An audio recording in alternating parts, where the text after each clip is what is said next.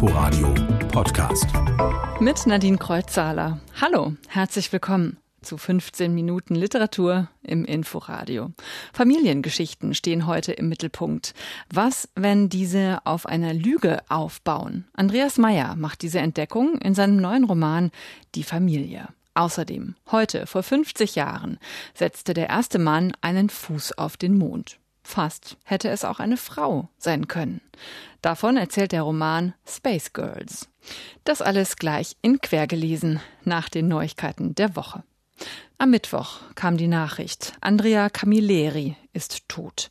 Der italienische Bestsellerautor war schon Mitte Juni mit Herz- und Kreislaufproblemen in eine Klinik in Rom eingeliefert worden, wo er dann auch gestorben ist. Bekannt wurde er, auch in Deutschland, vor allem mit seinen Montalbano-Krimis. Erst spät, schon im Rentenalter, gelang ihm dieser Durchbruch. Davor war er aber erfolgreich als Regisseur für Radio, Fernsehen und Theater. Allein in Italien verkauften sich seine Bücher über 20 Millionen Mal. Immer wieder äußerte er sich auch politisch. Geprägt hatten ihn dabei vor allem die letzten Kriegsjahre und die Literatur. Attorno ai 17 anni mit ungefähr 17 Jahren begann ich zu verstehen, dass Freiheit etwas anderes ist. Und ich habe das durch Lesen verstanden. Den Büchern verdanke ich außerhalb der geschlossenen Welt des Faschismus eine andere Welt entdeckt zu haben. Il fatto.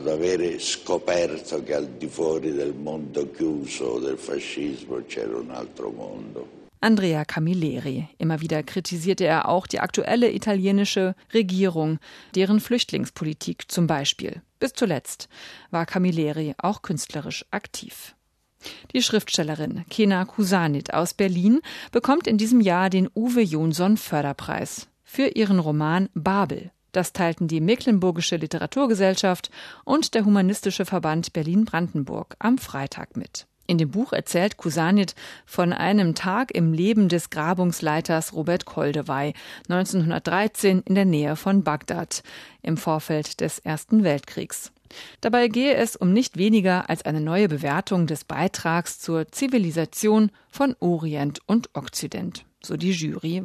Der Uwe Jonsson Förderpreis ist mit 5000 Euro dotiert und wird am 27. September in Neubrandenburg übergeben. Soweit die Neuigkeiten der Woche. Karl-Uwe Knausgott, Joachim Meyerhoff. Sie erzählen vom eigenen Leben und machen es zum Gegenstand ihrer Literatur. Dabei verwischen sie die Grenzen zwischen Fiktion und Wirklichkeit. Auch Andreas Meyer macht das so. In seinem Romanzyklus Ortsumgehung. Autobiografisch ist dieser angelegt, aber er ist eben doch Roman, betont Meyer in Interviews. Vor zehn Jahren erschien der erste Band, Das Zimmer. Elf Bände soll es insgesamt geben. Band sieben ist jetzt da, die Familie. Schauplatz ist auch diesmal wieder die Wetterau und die kleine Stadt Friedberg. Es geht um die Familie als geschlossenes System mit eigenen Gesetzen, um Muster und Dynamiken, denen keiner entkommt, um Flucht, Abnabelung und Abhängigkeiten und um das große Ganze. Die bundesrepublikanische Nachkriegsgesellschaft. Am Beispiel einer Familie, die in vielem typisch ist.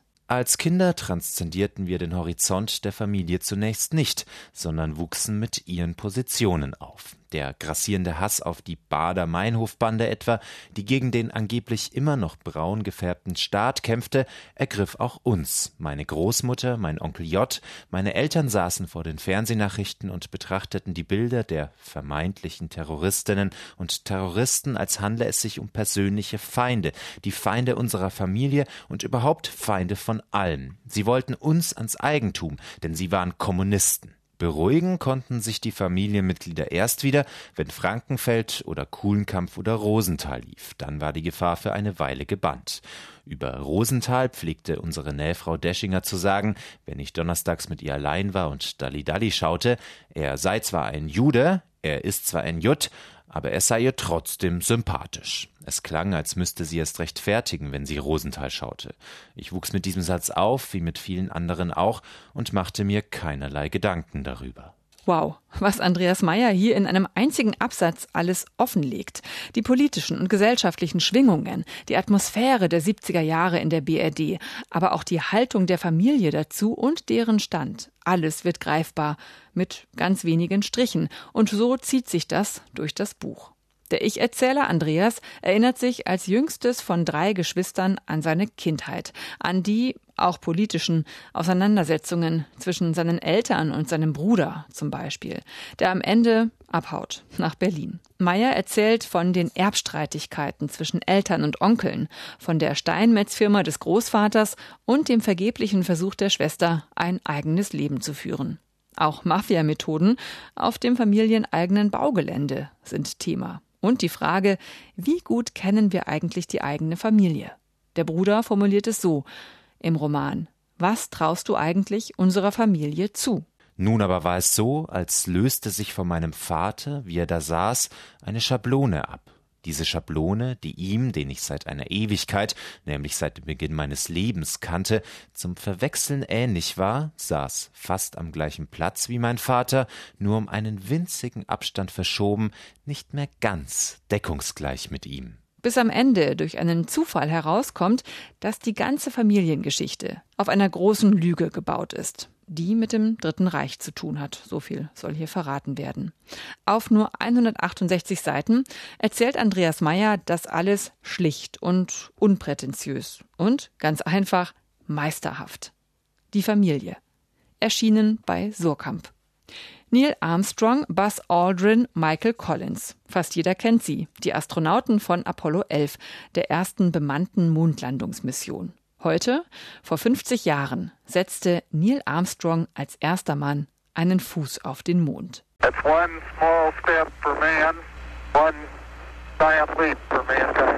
Weibliche Astronauten machten sich erst in den 80ern auf den Weg ins All. Dabei gab es auch schon damals in den 60ern Frauen, die erfolgreich bewiesen, dass sie raumfahrttauglich waren. Kaum jemand weiß es, aber damals vor der ersten Mondlandung wurden auch Frauen medizinisch getestet. Im Rahmen eines privat finanzierten Programms. 13 Frauen, erfahrene Pilotinnen, die Mercury 13, so nannte man sie, bestanden alle Tests, die für die ersten männlichen Astronauten konzipiert worden waren. Am Ende aber durften die Frauen nicht ins All. Ihre vergessene Geschichte erzählt die Hamburger Schriftstellerin und Journalistin Maike Nielsen in ihrem neuen Roman Space Girls. Im Zentrum des Romans steht Juni Leroy, die jüngste der 13. Sie ist aber eine fiktive Figur. Im Gegensatz zu anderen, Jerry Cobb zum Beispiel, einer Pilotin, die wirklich dabei war und schon damals mehrere Weltrekorde hielt. Die Romanheldin, Juni, träumt schon als Kind vom Fliegen. Manchmal empfand sie eine Sehnsucht, die sie nicht in Worte fassen konnte. Vielleicht war es das, was die Erwachsenen Heimweh nannten. Sie konnte noch endlos weiterlaufen, und sie wollte endlos fliegen, hoch hinauf in den Himmel, so hoch wie noch kein Mensch zuvor. Mithilfe ihres Stiefvaters erfüllt sie sich diesen Traum und macht die Fliegerei sogar zu ihrem Beruf. Viele Jahre später, ist sie dann eine der Mercury 13 Pilotinnen. Sie durchläuft die Raumfahrttests, die körperlich und psychologisch anspruchsvoll und hart sind. Der Arzt befestigte ein Kopfstück am Sessel. Was wird das? fragte Juni, als sie die gewaltige Spritze in seiner Hand sah.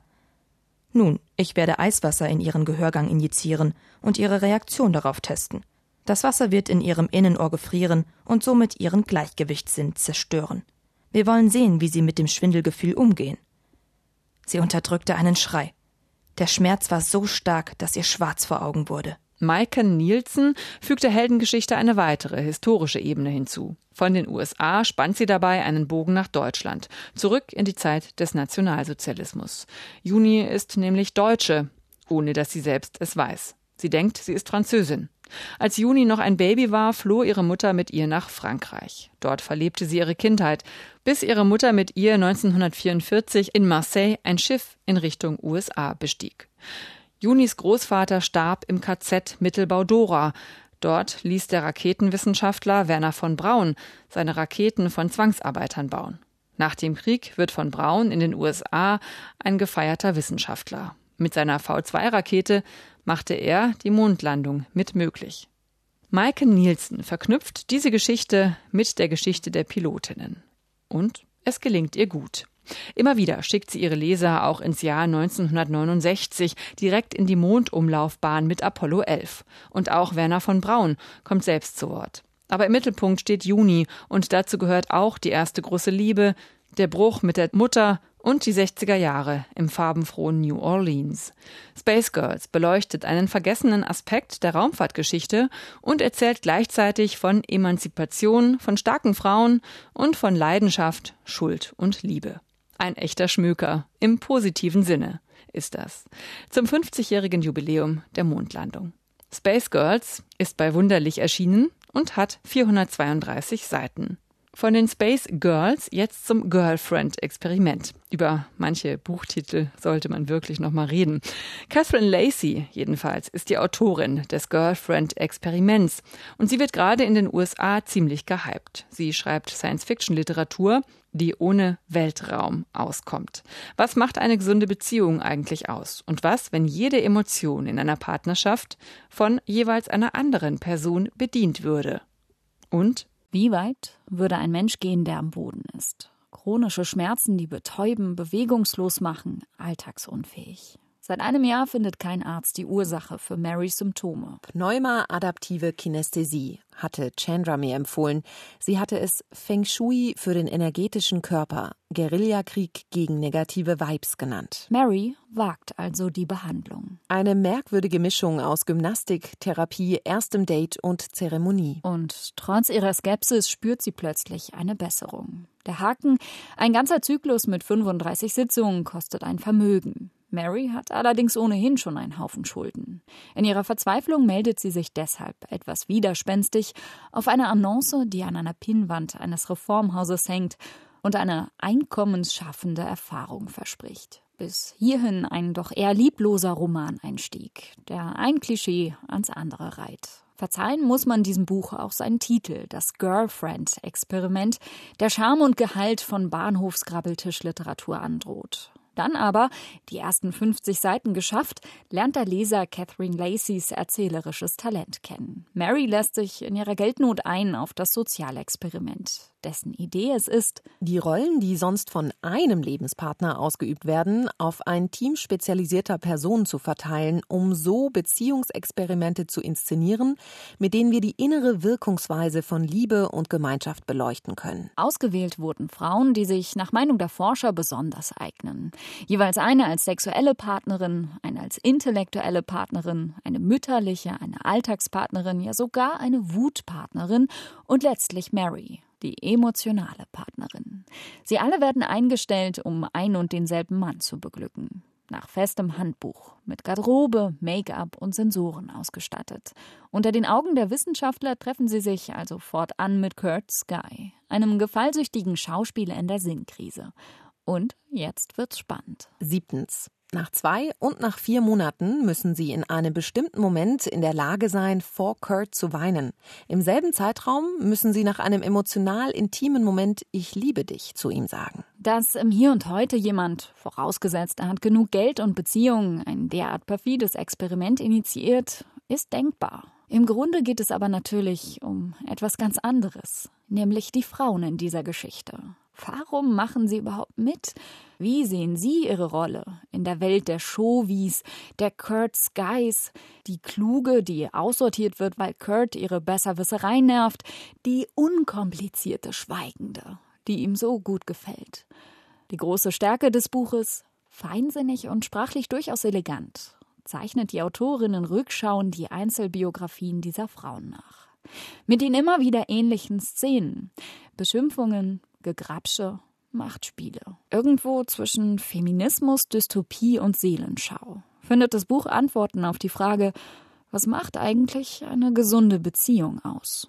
Trotz Startschwierigkeiten ein kluges Setting mit überzeugenden Frauenfiguren, gerade weil sie so verletzlich und verletzt sind. ARD-Kulturreporterin Juliane Bergmann über das Girlfriend-Experiment, erschienen im Aufbauverlag und aus dem Englischen übersetzt von Bettina Aber-Barnell. Das war quer gelesen. Bleibt noch der letzte Satz. Wie immer der erste aus einem Roman. Diesmal kommt er aus Das Nest der Schlangen, dem aktuellsten Kommissario Montalbano Band. In Erinnerung an Andrea Camilleri, der am Mittwoch gestorben ist. Salvo und Livia waren in einem dichten Wald, ohne dass sie wussten, warum und wieso. Nachhören können Sie quergelesen wie immer online unter inforadio.de und als Podcast. Machen Sie es gut. Einen schönen Sonntag noch wünscht Nadine Kreuzhaler. Inforadio Podcast.